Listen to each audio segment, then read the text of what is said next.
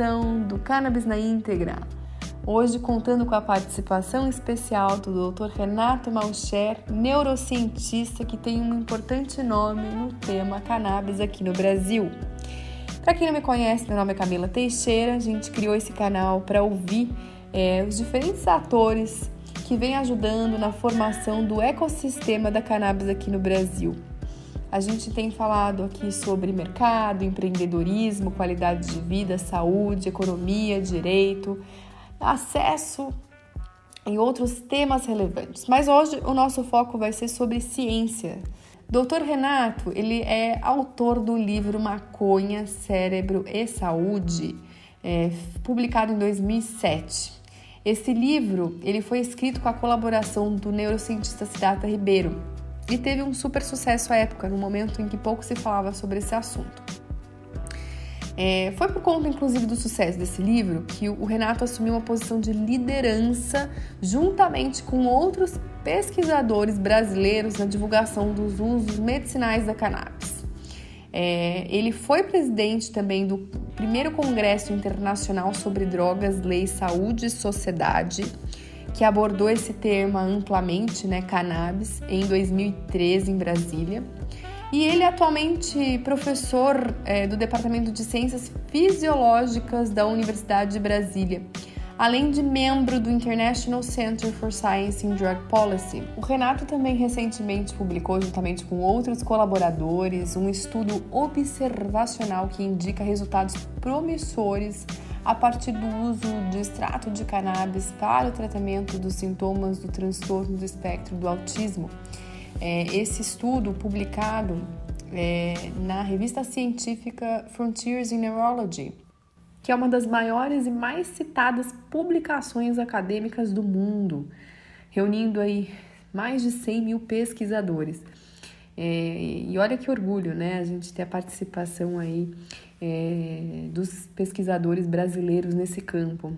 Bem interessante, inclusive, essa pesquisa, que pôde identificar é, nos pacientes brasileiros autistas a melhora em 83% dos casos com o uso uh, da uh, cannabis aí com fins terapêuticos, né? óleos ricos em canabidiol. Então vamos ouvir aí é, do doutor Renato Malcher, o que, que ele tem para nos compartilhar em relação ao tema cannabis e ciências.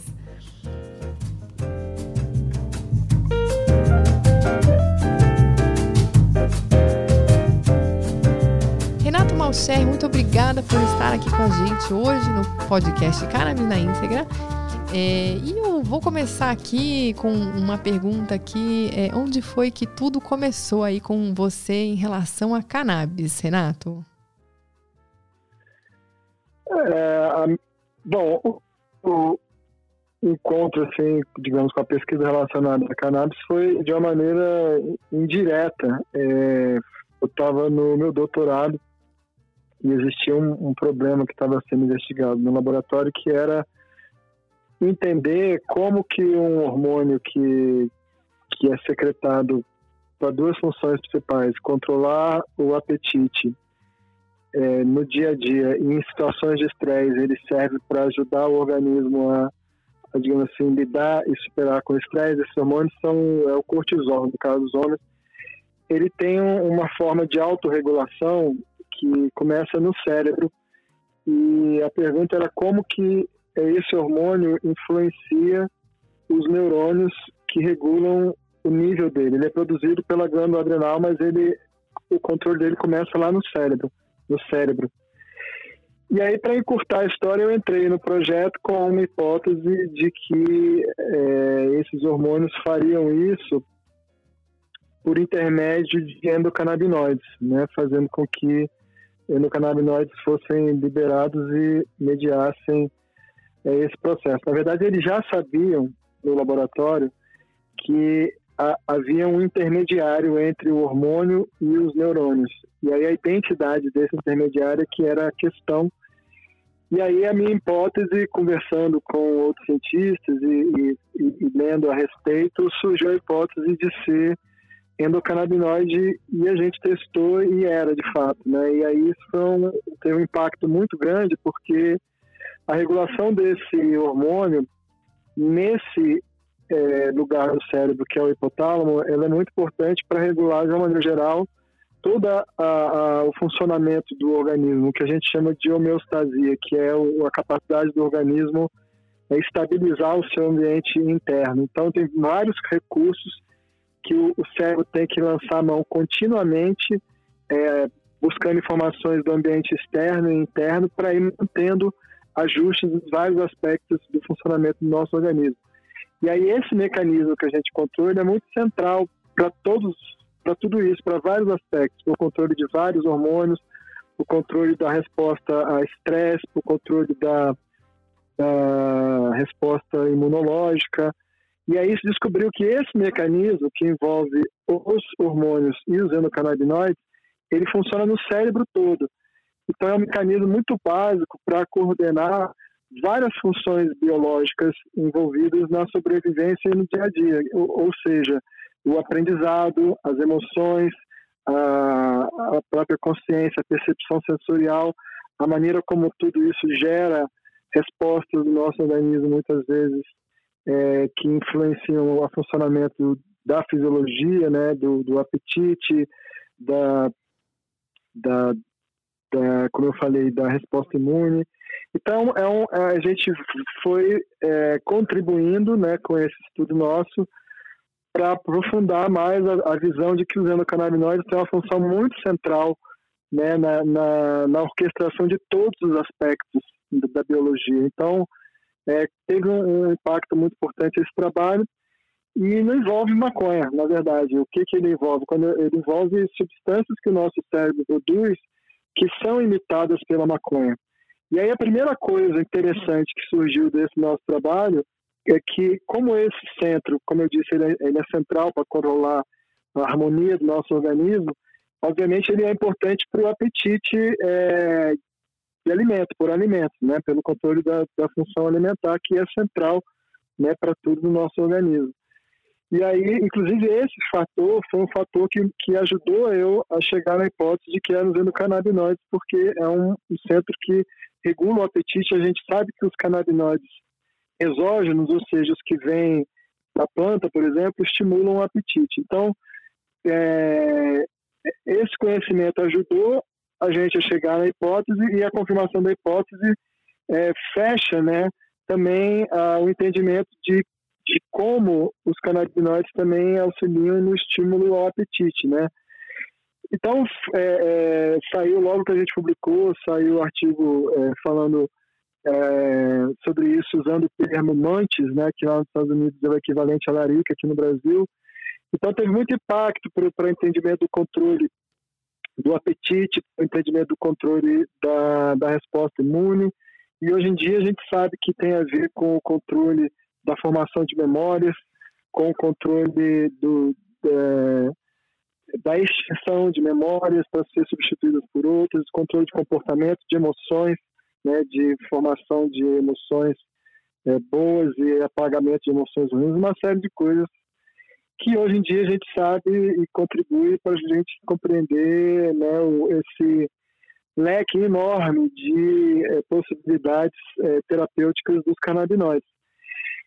Então, é, sabendo disso, é, o Siddhartha Ribeiro, quando foi convidado para escrever um livro sobre cannabis, me convidou para a gente escrever o um livro juntos, e aí foi que eu, é, na verdade, mergulhei na pesquisa sobre cannabis propriamente dito, que tudo isso que eu falei para você tem a ver com é, o estudo do que o nosso organismo faz em resposta as substâncias que a cannabis produz, que por sua vez são substâncias que imitam os canabinoides que tem dentro de nós, que são os endocannabinoides. Aí na pesquisa para fazer o livro eu fiquei assim assombrado em perceber é, o quão já se sabia isso foi em 2006 sobre o uso medicinal da cannabis e, e ao mesmo tempo o quanto a despeito do, da, do prejuízo que a gente causa da proibição em termos de pesquisa científica foram décadas né, sendo praticamente censurada a pesquisa científica no campo médico, mas antes dessa proibição já havia muita informação e eu descobri isso, na verdade, só é, na pesquisa para escrever o livro. E depois que a gente concluiu o livro, a gente percebeu que a gente tinha que é, participar né, de, de, um movimento né, de é, resgatar esse uso médico hoje em dia com muito mais respaldo da ciência, né? Mas que é um uso médico que ocorre há milênios. Então essa foi a resposta mais curta que eu tinha para dar para essa pergunta. Sim, sim, sim. O Renato, mais engraçado, né, que a gente conversou há alguns dias atrás, é, e você trouxe um tema muito importante, né, que refere-se aí a um, a, um, a um, estudo que você fez, né, uma pesquisa que você fez é, recentemente com a participação de outros pesquisadores sobre os efeitos uh, do, de, né, de óleos ricos em canabidiol para uh, autismo, né? É um estudo observacional, né, com 18 participantes e que teve aí uh, um número considerável uh, de, de visualizações, quase 20 mil já, é, sendo inclusive acessado no mundo inteiro. É, você não só fez esse, mas outros estudos importantes no tema da cannabis. E a gente estava conversando a respeito da importância né, é, da relação entre a sociedade a ciência, também tendo as universidades é, públicas como instituições mediadoras dessa relação, é, e também, claro, o papel importante das associações, e que, inclusive, dias depois é, saiu né, a notícia que o estado do Rio de Janeiro aí é, tá para liberar muito em breve, né, por uma lei é, que foi aprovada para cultivo de cannabis, mas com fins de pesquisa principalmente também, né? Então eu queria que você comentasse Sim. um pouquinho, que foi uma notícia muito feliz aí que nós recebemos. É, qual que é essa relação, né? É, entre sociedade, ciência, universidades, associações. Se você puder compartilhar um pouquinho é, de uma forma geral, assim, a importância é, claro. dessa relação? É.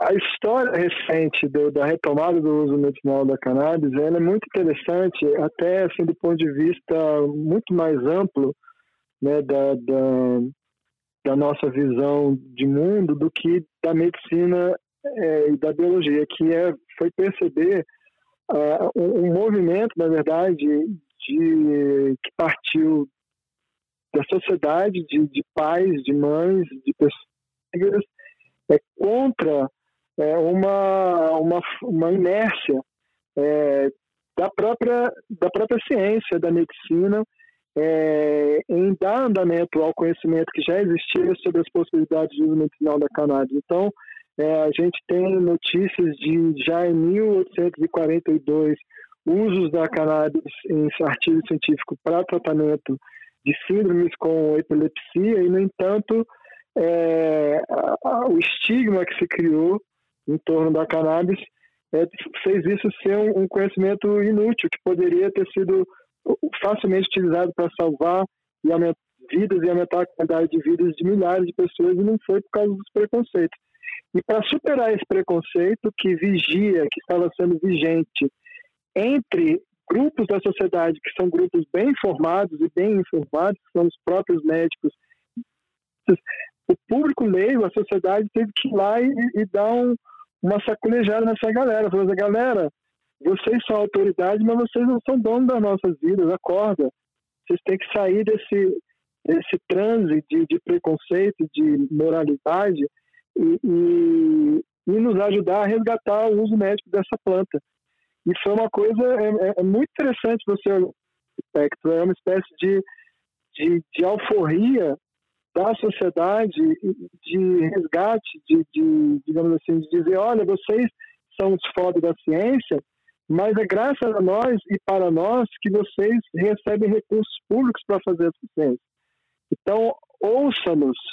E, e, e, e aí foi só assim que a gente começou a ter o retorno do uso medicinal da cannabis. Um, uma história que é um marco disso é a história da Carlotte é, Fiz, né, que infelizmente faleceu recentemente, mas que ainda pôde usufruir por muitos anos dos benefícios de ter, é, de ter tido a luta dos seus pais vitoriosa no sentido de conseguir resgatar esse uso dos canabinoides, né, como medicamento. E desde então houve então um, um, uma, uma revolução científica, uma revolução médica, uma revolução comercial, uma revolução econômica e uma revolução cultural em torno da questão do uso medicinal da cannabis, E a gente cria atualmente uma situação muito interessante, e, e exemplo disso é até o artigo que a gente publicou aqui no Brasil, que você mencionou, que é um artigo que só foi possível porque ele contou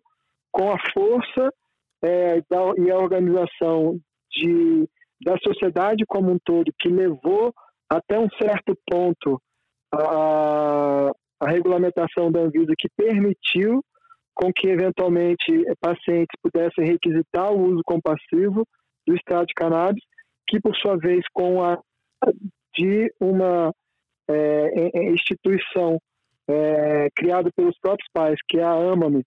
Né? Essa, essa instituição ajudou na luta geral, a, como várias outras instituições parecidas no Brasil, a, a, ter esses avanços da Anvisa, e de maneira mais direta, ela ajudou organizando o contato entre os médicos, os pacientes e uma empresa americana que doou é, o produto e com o apoio da universidade, no caso, o grupo com o qual eu trabalho em Brasília, é, com mais dois é, médicos, entramos nessa pesquisa conseguimos fazer, então, é, o relato desses casos num artigo de, de alto impacto. Nós também contamos com o apoio de uma outra empresa para pagar os custos de publicar o artigo e, e nenhuma das duas empresas é, receberam nada diretamente em troca. Nenhuma das duas empresas tiveram nenhuma influência é, no conteúdo do, do, artigo, nem da forma como o processo se deu, que foi um processo espontâneo, né? não foi uma pesquisa planejada, mas a gente aproveitou que, que houve a doação desse material pela empresa, permitiu que a gente tivesse uma amostra de pacientes todos usando o mesmo produto. Isso foi muito importante para que o, o, o nosso artigo fosse, apesar de ser um artigo observacional, fosse um artigo que contasse com, com, essa, é, com esse nível de, de, de consistência, né? o que não é comum, e aí teve um impacto bastante positivo. isso mostra é, várias coisas, isso mostra a, a, é, a importância é, dessa é, revolução de, de, de, de um resgate é, por parte da sociedade, de uma conexão com uma outra parte da sociedade, que é onde está, digamos assim, a, a, a, mão de obra intelectual mais especializada para lidar com a questão científica, que é a universidade pública, né?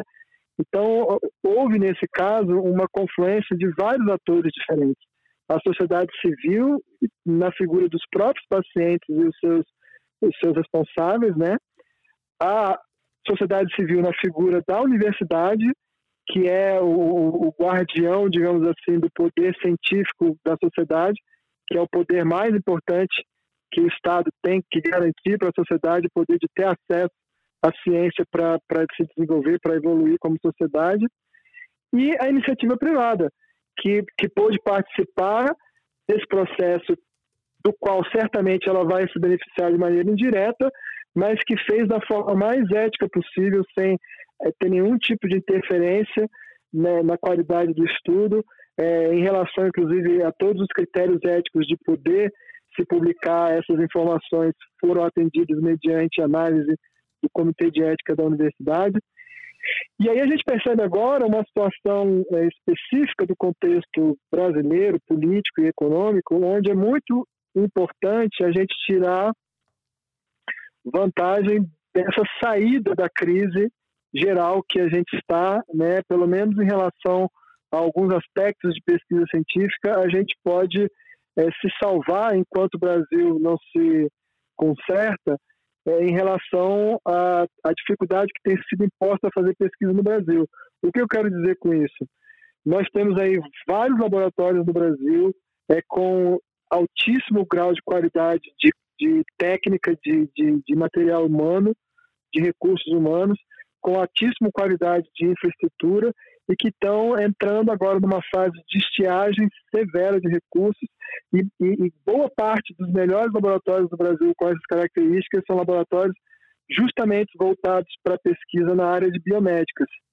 É, é, ou seja, é, a, com a, uma abordagem, digamos assim, ética e valorizada mediante a influência de, dessas, dessas entidades é, civis, que são as associações do paciente, a gente pode é, estruturar daqui para frente colaborações como essa, de tal forma, inclusive, a permitir que essas associações de pacientes possam elas próprias produzir o seu remédio, para elas colaborarem é, no sentido de é, criar sempre uma pressão para que haja uma priorização do acesso amplo a esse remédio. Por outro lado, a participação da iniciativa privada e da universidade cria uma pressão para que, é, que mantenha a qualidade alta desses produtos.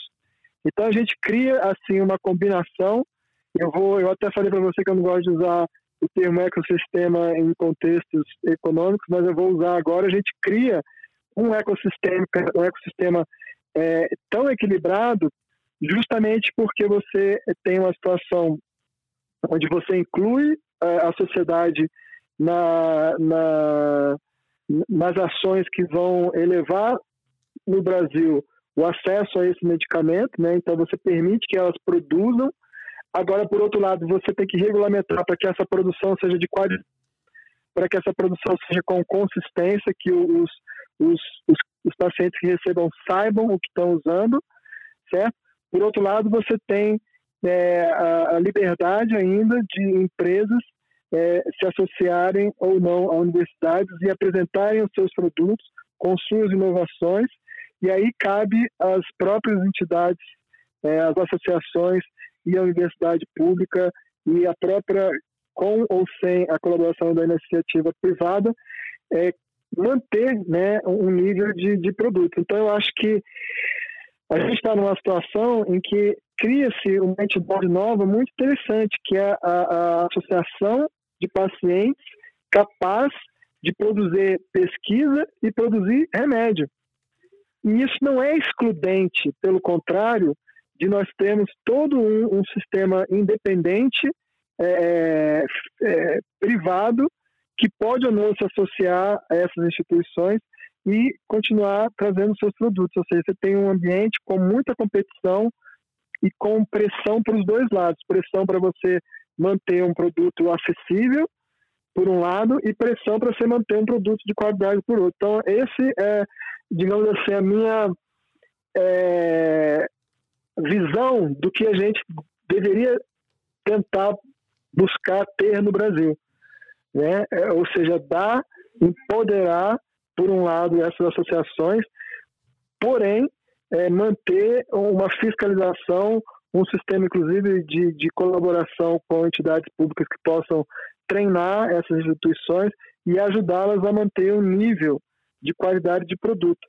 E não é, impor de maneira nenhuma nenhuma dificuldade para qualquer iniciativa privada que quiser é, participar desse processo. Então, todo mundo pode ganhar com isso, porque existe é, é, uma enormidade de possibilidades medicinais do ponto de vista de, de alvo, ou seja, uma enormidade de problemas que a gente pode tentar tratar com canabinoides por um lado, e uma infinidade de formas como esses problemas podem ser tratados. Então, é um, é um ambiente, voltando ao, ao ecossistema, é um ecossistema onde a fonte primordial de energia é, abastece todo mundo, que é a medicina canabinoide, que é uma, uma fonte de energia vastíssima, que, que é praticamente inesgotável a possibilidade de pessoas surgirem e, se tornarem mais especializadas em determinado aspecto e tem espaço para todo mundo.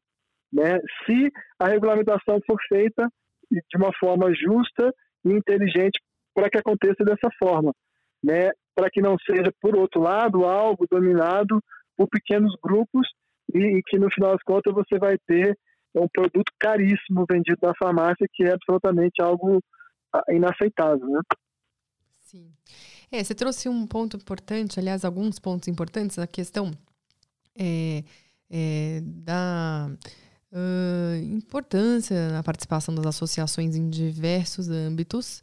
É, isso se assemelha muito ao caso de Israel também, né? Que começa com esse empoderamento das associações e se expande aí para a formação do mercado, né? O Brasil Exatamente. Foi diferente. A gente teve aí, cada país ele responde de uma forma diferente, né, ao contexto ali político, social, econômico, enfim. É, cada um está contando a sua própria história na, na, perspectiva de regulamentação, né? Mas como você também pontuou, né, a gente também tem esse espaço já é, se consolidando, né, de produtos aí sendo ofertados nas farmácias num valor que, é, enfim, é, às vezes até, às vezes não, né, é, acaba inviabilizando o acesso de uma forma muito mais ampla, né?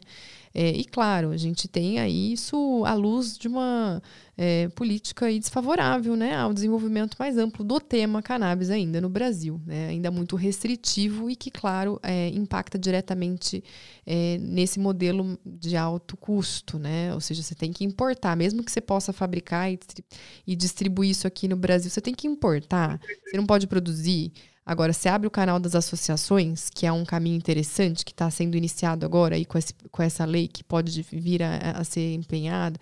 Mas, enfim, agora vamos voltar aqui ao tema da, dos produtos ainda com valor alto no mercado. Eu queria que você comentasse um pouquinho aí o que, que você está achando, né? É, a gente teve aí um anúncio recente, produtos disponíveis aí. Fazia muito tempo que a gente é, precisava aí dessa, desse anúncio, desse desse passo, né? Não é o ideal, mas ainda assim, aos poucos chegamos lá. E eu queria que você comentasse o que você está achando nessa perspectiva aí desses produtos que hoje estão disponíveis em farmácias no Brasil.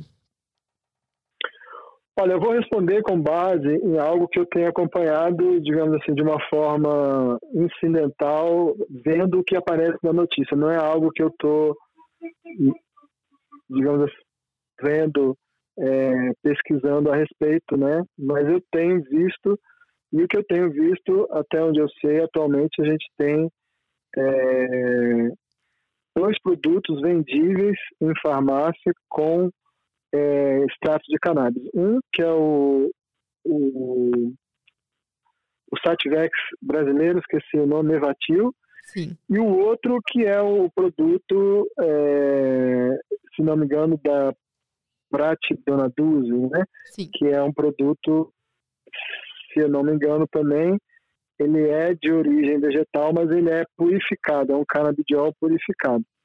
Os dois produtos, é, se também não me engano, estão sendo vendidos por preço absurdo. Assim, parece que é algo assim que você olha e fala, ah, isso aqui é real? De, alguém vai comprar mesmo isso? Com, digamos, se você levar em conta a frequência que tem que ser usado, quem que vai pagar isso? Isso quer dizer, é, um valor que vai ser mais de dois mil reais por mês, talvez, para alguém se tratar.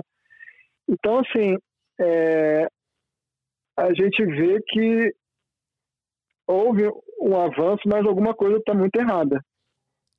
E, eu, e, a gente tem que entender que a gente está muito atrasado nisso já não era, já era para estar tá resolvido isso. Agora aparece um produto com um valor absurdo desse de mercado, é, não tem sentido. É, não, não, tem nenhum sentido. Então é como se alguém agora quisesse apresentar é, o primeiro computador, né, Macintosh que saiu pelo preço equivalente da época que era o mesmo modelo, entendeu? Não tem nenhum grande avanço de sofisticação que justifique é, esse preço enorme, pelo contrário, você tem a disponibilidade de vários produtos é, que estão. Por que, que eles não estão na prateleira junto com esse outro, que o preço é um preço justo? Por que, que não há uma, uma estrutura de regulamentação que já esteja há muito tempo permitindo que o Brasil é, se beneficie disso, a medicina canabinoide, produzindo aqui no Brasil, plantando aqui no Brasil? Não tem nenhum sentido nós sermos proibidos de plantar e produzir o nosso próprio cannabis. Isso serve para proteger quem? Os produtores internacionais? Por que, que o Estado brasileiro está eh, gastando nossos impostos para proteger é, produtos internacionais que fazem com que nós que pagamos imposto para esse serviço de proteção garanta que nós paguemos um preço mais caro? Não tem sentido. Então tem algo muito errado nisso tudo. O mais louco foi uma notícia que eu vi que era assim, o primeiro produto derivado de pesquisa em universidade pública chega até a farmácia. que sentido faz? Quer dizer, a universidade, que é um patrimônio público, que tem que existir, que tem que colaborar com as empresas, é, chega numa situação em que o produto dela sai por um preço absurdo. Quem vai comprar na farmácia é a mesma pessoa que pagou a universidade pública para ajudar a empresa a vender aquele produto e o preço é um preço absurdo. Tem alguma coisa errada aí que precisa ser corrigida, né? É evidente, não só tem que corrigir, como a gente está muito atrasado em corrigir isso. E eu acho que a resposta é simples. A resposta é regulamentar a produção nacional, abrir a produção a partir do plantio para empresas nacionais, empresas internacionais ter uma regulamentação justa para todo mundo, é, é, criar a, a, possibilidade de iniciativas pequenas participarem, cooperativas, criar a possibilidade de é, cooperativas ligadas ou não a associações de pacientes, associações de pacientes ligadas ou não a cooperativas, que, que as instituições garantam, as instituições científicas é, e, e, médicas garantam que todos esses produtos não sejam produtos de qualidade, mas que não, é, que não sejam elas usadas para impedir que a sociedade contribua para esses produtos sejam mais acessíveis. Que é isso que está acontecendo, né? As instituições, as autoridades, as pessoas que entendem do assunto, elas não têm que aparecer politicamente como atores que estão dificultando o acesso, tem que ser o contrário. Então a gente tem que ajudar a sociedade a trabalhar para que esse acesso seja o mais amplo possível. É, ou seja, vamos permitir que as associações produzam, certo? É, e aí vão dizer, ah, mas as associações não vão conseguir gerar produtos de, de inovação tecnológica, é, formas de direcionamento do produto com nanotecnologia, ótimo, ótimo. Então tem espaço para a iniciativa privada fazer isso. Vai e faz. Né? Cada um faz o que pode dentro do seu limite e todos contribuem para que haja é, uma garantia do acesso, que, que, que é isso que é importante, né? Exatamente, meu caro. É, a gente realmente está é, atrasado, né? Se a gente for pensar, a gente está em 2020 e ainda estamos nessa discussão. Mas eu acho que a gente chegou num ponto em que as coisas vão começar a evoluir, sabe? Mais rápidas do que a gente presenciou até hoje. E que sim. É, é eu acho que uhum. eu acho que depois que o, que o apocalipse passar, acho que as coisas vão, vão deslanchar. Ai, meu cara, é verdade. E que bom, talvez a gente tenha que realmente ter passado pelo apocalipse para a gente virar essa página de vez, né, Renato? Vamos, vamos torcer para que sim, né, meu cara? Mas beleza, Renato, olha, é uma pena que assim a gente tem tão pouco tempo e eu até queria ver se a gente marca depois uma nova conversa. Eu queria evoluir nessa questão do da pesquisa que vocês é, realizaram aí com autismo e você tem um, um, assim um profundo conhecimento sobre o tema, né, autismo, cannabis. Eu acho que é muito legal você compartilhar aqui. Então, se a gente puder marcar uma próxima em breve, meu caro, eu te agradeço, viu? Porque aqui a gente pode conversar por horas com você aqui que você tem muito conteúdo para nos compartilhar. Que bom, da próxima vez eu prometo dar respostas mais curtas, que aí dá pra fazer mais perguntas. Não, aí a gente faz várias. ah, então tá é sempre um prazer conversar com você, Renato Malcher, muito obrigada. É, e eu desejo aí um, um bom descanso para você e, e para Cauê, viu? Tá bom, obrigado Camila também. E vamos manter contato aí também a respeito disso. Como você falou aí. Perfeito, meu caro. Obrigadão aí pela participação mais uma vez. Beijo. Beijo, tchau, tchau.